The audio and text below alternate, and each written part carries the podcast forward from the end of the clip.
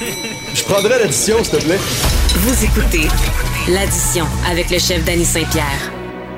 Il y a des gens dans une vie qu'on croise et qu'on garde. J'ai la chance d'avoir comme amie Hélène André-Bizier, qui est une historienne de grande qualité, qui a écrit plusieurs ouvrages, qui a pris soin de moi à plusieurs reprises dans ma jeune carrière de chef parce qu'elle était relationniste pour un restaurant où, euh, où je travaillais qui s'appelait Lalou à l'époque, où on s'est liés d'amitié, où on a découvert des valeurs communes. Et chose intéressante, on est des grands fans d'étiquette, de politesse, de décorum. Donc j'allais au bout du fil va en discuter ensemble. Salut, ma belle amie, comment vas-tu? Ben, je fais bien et toi, ça me fait très plaisir de te parler à l'aube de la reprise des activités des restaurants, de, de, de, de, vie en, public, en commun avec tout le monde qu'on aime. Ben oui, parce qu'on a quand même perdu le beat, hein? On a perdu le beat de, de se côtoyer. Les gens ne, ne, se feront plus la bise avant un mot du bon bout de temps. Euh, se serrer la main, c'est pas très, très chic. Les gens ont été distanciés. Ils se, ils se parlaient derrière un clavier avec tout ce que ça suppose. Euh, est-ce qu'on pourrait se faire un petit refresh euh, des règles de politesse en général? Ben, écoute, en, principe, les codes de bienséance là, ont vraiment pour but de restreindre la liberté d'expression pour assurer le confort de la collectivité. Donc, ça exige une maîtrise de soi. Ça veut dire que vous crachez pas sur le trottoir, que vous euh, vous ne faites pas de bruit, euh, vous apprenez à remercier, ce qui est de plus rare. On entend moins ça qu'auparavant. Euh, vous savez, dans les écoles, euh, on a enlevé des, euh, on a, on a mis, installé des, des euh, balles de tennis sous les chaises des écoliers pour leur apprendre à ne pas faire de bruit, ce qui devrait se répéter, se répercuter dans leur existence. Oui. Euh, la bienséance, c'est n'importe où, c'est partout, c'est bien sûr, c'est s'habiller comme du monde quand on va au restaurant. Oui. surtout si on a pris la peine d'aller dans un restaurant qui a de l'allure. Euh, on n'entre pas là en shorts. Euh, c'est comme quand on va à des funérailles. J'ai vu des gens en, shorts et en t-shirt à, des funérailles. Les codes se sont perdus, n'ont pas été enseignés euh, par les parents, oui.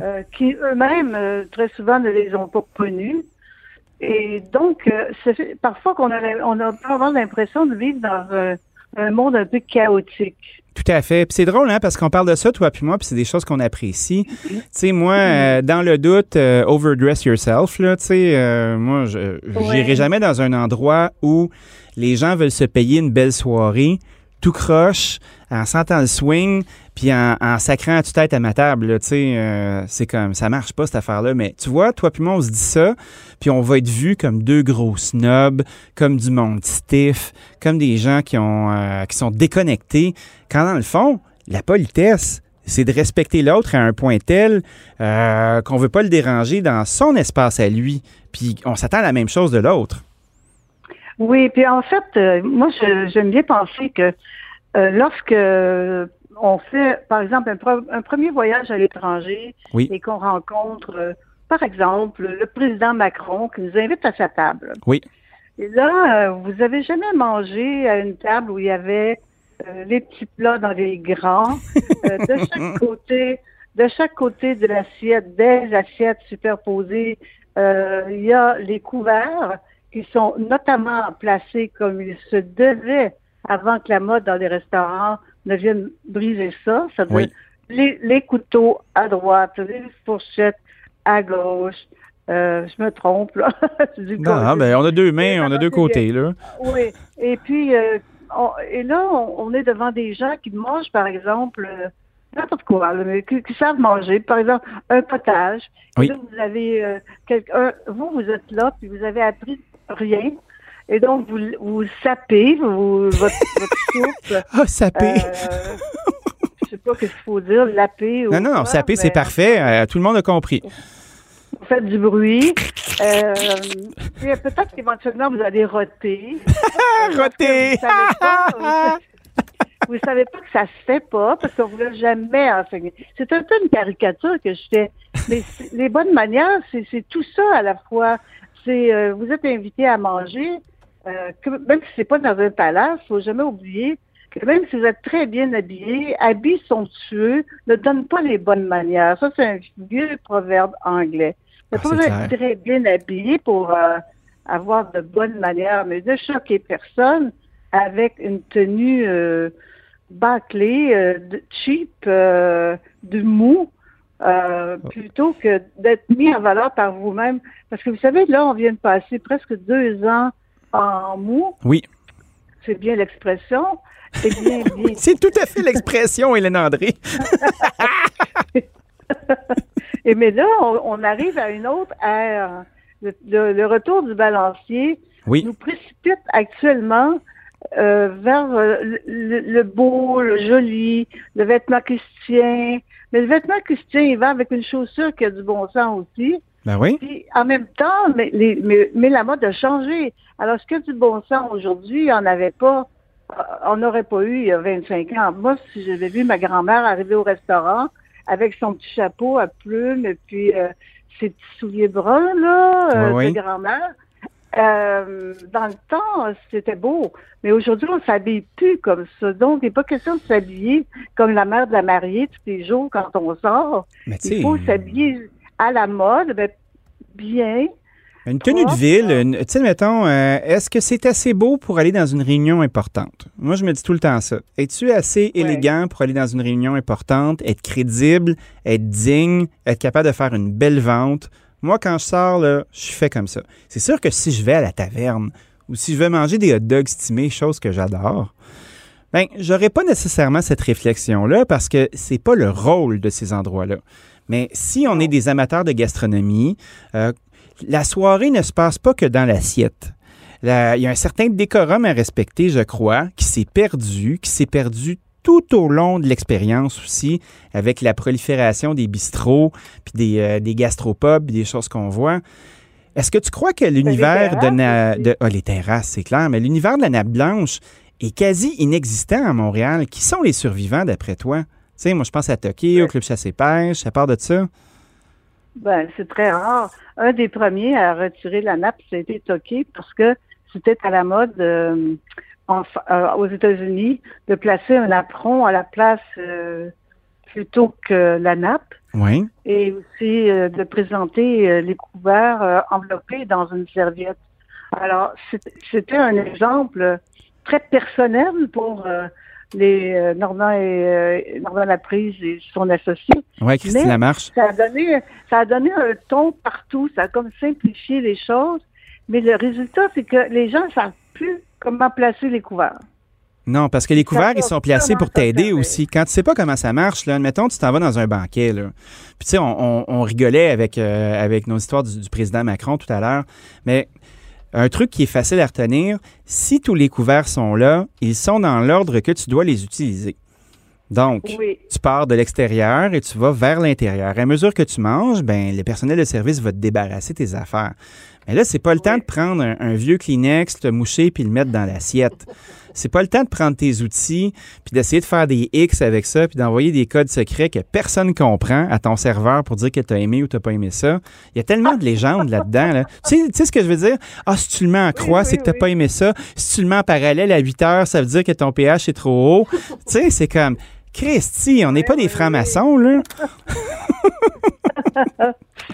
Non, mais il y a des choses aussi qui ont une histoire, une raison d'être. Par exemple, lorsqu'on mange une salade, on ne devrait pas la, découper avec le couteau. Mais on doit se servir d'un morceau de pain.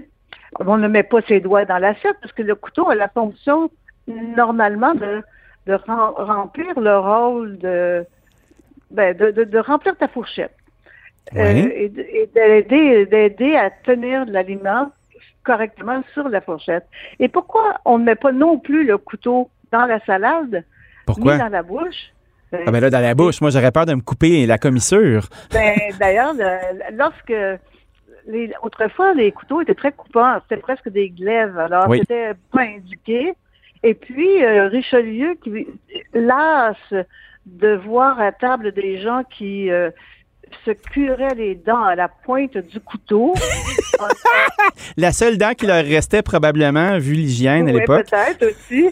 Alors, il a exigé des, euh, des, fabricants de, couverts, comme on appelle pas des joailliers, mais des... Des couteliers, disons ça. Disons, mettons ça. Et il a exigé, il a ordonné par un édit qu'il ne fabrique à l'avenir que des couteaux à bout rond. Ah, c'est pour ça? Ben oui. L'autre raison pour laquelle on ne met pas les couteaux dans la salade, c'est qu'à l'origine, ça nous montre bien d'ailleurs qu'on répète toujours des codes sans trop les connaître. À l'origine, les, les, euh, les, couverts étaient surtout en métaux qui rouillaient ou qui, étaient sensibles au vinaigre et aux acides. Oui. Et donc, ça abîmait le métal des, couteaux. Alors, on les, ah, les, les utilisait pas avec euh, des, des vinaigrettes. Fait que l'inox, euh, l'inox à l'époque n'existait pas, le stainless steel comme on a, parce que la plupart des couverts sont faits en ça aujourd'hui. Donc, c'est une façon de le faire. Oui, oui, oui, oui. C'est intéressant. Tout est très intéressant. Hein. On n'arrête pas. Comme euh, dans quand on mange au restaurant, bien sûr, on, ne fait pas d'aller-retour aux toilettes parce qu'on est très joli. 12 fois dans la soirée, comme on dit. Non, ça, c'est des problèmes éminents de cocaïne, ça, Hélène André. Quand tu vas aux toilettes 12 fois, là, soit que tu as une petite vessie ou que tu manges pas beaucoup, mais que tu fais vraiment beaucoup de poudre. Puis ça, c'est comme... Euh, Comment réagissez-vous? Comment les restaurateurs réagissent-ils avec ça? Ben moi, euh, ce que je regarde, c'est la facture à la fin. Euh, je m'assure que les personnes ne se fassent pas de mal. Tu exemple, euh, quelqu'un qui est en déchéance totale, ben on va arrêter de servir des consommations. Puis si on voit, tu sais, nous, on, est dans des restos, on n'est pas dans des bars, là. Fait que si on voit qu'on a une table qui consomme moins, puis qui fait beaucoup d'aller-retour à la toilette, puis qui sont à deux, à trois dans la toilette, c'est sûr qu'on va les avertir parce que c'est pas le type de maison qu'on opère. Mais ça se voit, ça se voit à plusieurs endroits. On se souvient d'une rue Saint-Laurent très forte à une certaine époque où c'était euh, c'était de mise, où les gens se commandaient une salade, buvaient pour 500 pièces puis se poudraient le nez en masse. Mais on n'est pas là-dedans, nous, on est dans la bienséance. Et, euh, quoi que ça peut pas exclure la mm-hmm. politesse faut pas être dans les préjugés non, plus. Moi, je suis persuadé qu'il y a des cocaïnomans notoires qui savent très, très, très bien vivre, sauf que, ben, ça fait des moins ben grosses factures d'assiette, admettons. ben, en fait, euh, il y a aussi le, civisme. Hein. Lorsque vous êtes au restaurant, il y a une façon d'agir, il y a une façon d'être poli lorsqu'on passe à côté des autres. Il y a une façon aussi d'être discret, de ne pas parler à tête, de pas appeler fort quelqu'un qu'on vient de voir entrer. Euh, toutes sortes de choses qui dérangent les autres. C'est tout ça la bienséance. C'est de toujours assurer le confort de la collectivité. Oui, parce que c'est pas parce que tu décides de sortir puis de voir des gens que tu veux nécessairement vivre la vie des gens sais, moi, j'aime ça aller au resto, admettons, avec mon amoureuse. Euh, on est bien mis. Euh, de un, parce qu'on sort ça nous fait plaisir. On va dans des endroits de gens qu'on respecte. Fait qu'on arrive puis on est. Euh, on s'est mis beau, on est prêt à avoir du plaisir. Puis tu sais, j'aime ça, moi, le rythme d'un resto. Tu sais, t'entends la musique, t'entends ton serveur parler, t'entends le vrombissement, la présence des gens. Euh, tu vois d'autres personnes avoir du plaisir, fait que c'est communicatif. Mais moi, je m'attends pas à être dans leur party. Je vais pas au resto pour me faire des amis. Je vais pas, euh, tu sais, je vais là-bas pour vivre un moment civilisé, à table, avec la personne que j'aime ou avec des amis.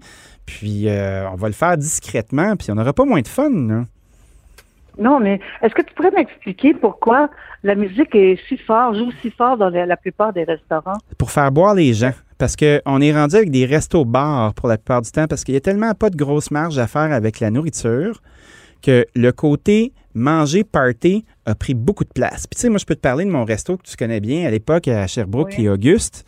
Ben, c'était une stratégie qu'on employait, puis on avait, euh, on avait des listes de lecture qui, de 17h à 20h30, était plus jazzy, était plus euh, American Songbook, était plus, euh, pas nécessairement en retrait, mais installait une certaine ambiance. Puis à mesure que la demi-heure de transition entre 8h30 et 9h allait, ben, le tempo augmentait, le volume augmentait, parce que la clientèle changeait.